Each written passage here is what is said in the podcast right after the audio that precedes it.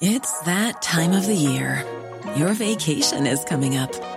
You can already hear the beach waves, feel the warm breeze, relax, and think about work. You really, really want it all to work out while you're away. Monday.com gives you and the team that peace of mind. When all work is on one platform and everyone's in sync, things just flow wherever you are. Tap the banner to go to Monday.com.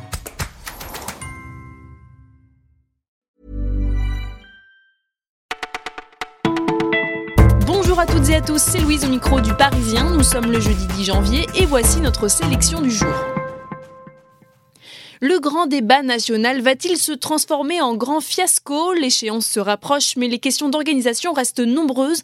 On ne sait encore rien du pilotage ni de la façon dont sera restitué le débat.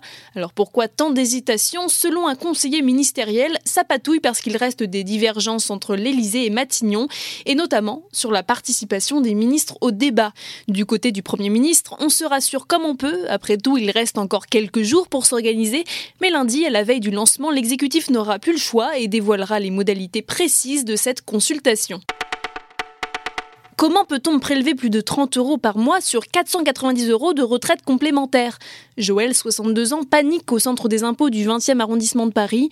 En face d'elle, la fonctionnaire insiste Le prélèvement à la source n'est qu'un mode de paiement, vous ne payez pas plus d'impôts qu'avant. À côté du guichet, d'autres retraités dépassés par les événements sont pris en charge à partir de bornes Internet. Des scènes comme ça, il y en a beaucoup, nous confirme la responsable du centre. Le prélèvement à la source est source d'angoisse pour les retraités salariés y seront confrontés.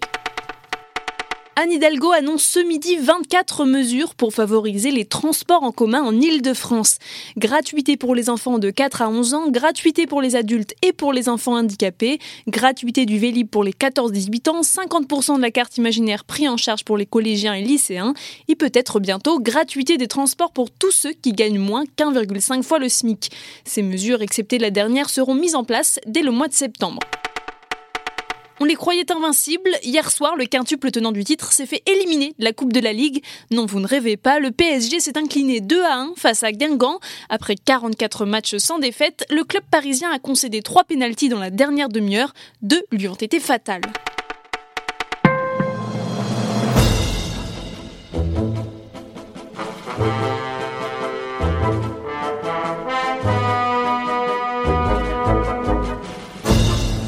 Cela fait 90 ans qu'il existe et son succès reste intact avec 250 millions d'exemplaires vendus dans le monde.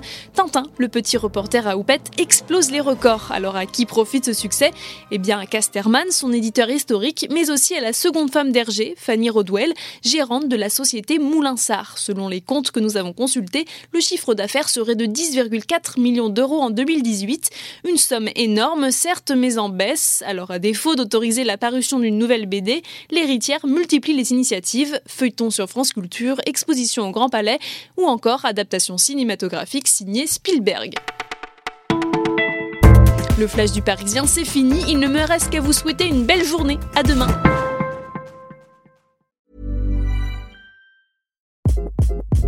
Hi, this is Craig Robinson from Ways to Win, and support for this podcast comes from Invesco QQQ. Invesco QQQ is proud to sponsor this episode and even prouder to provide access to innovation for the last 25 years. Basketball has had innovations over the years too. We're seeing the game played in new ways every day. Learn more at Invesco.com slash QQQ. Let's rethink possibility. Invesco Distributors, Inc.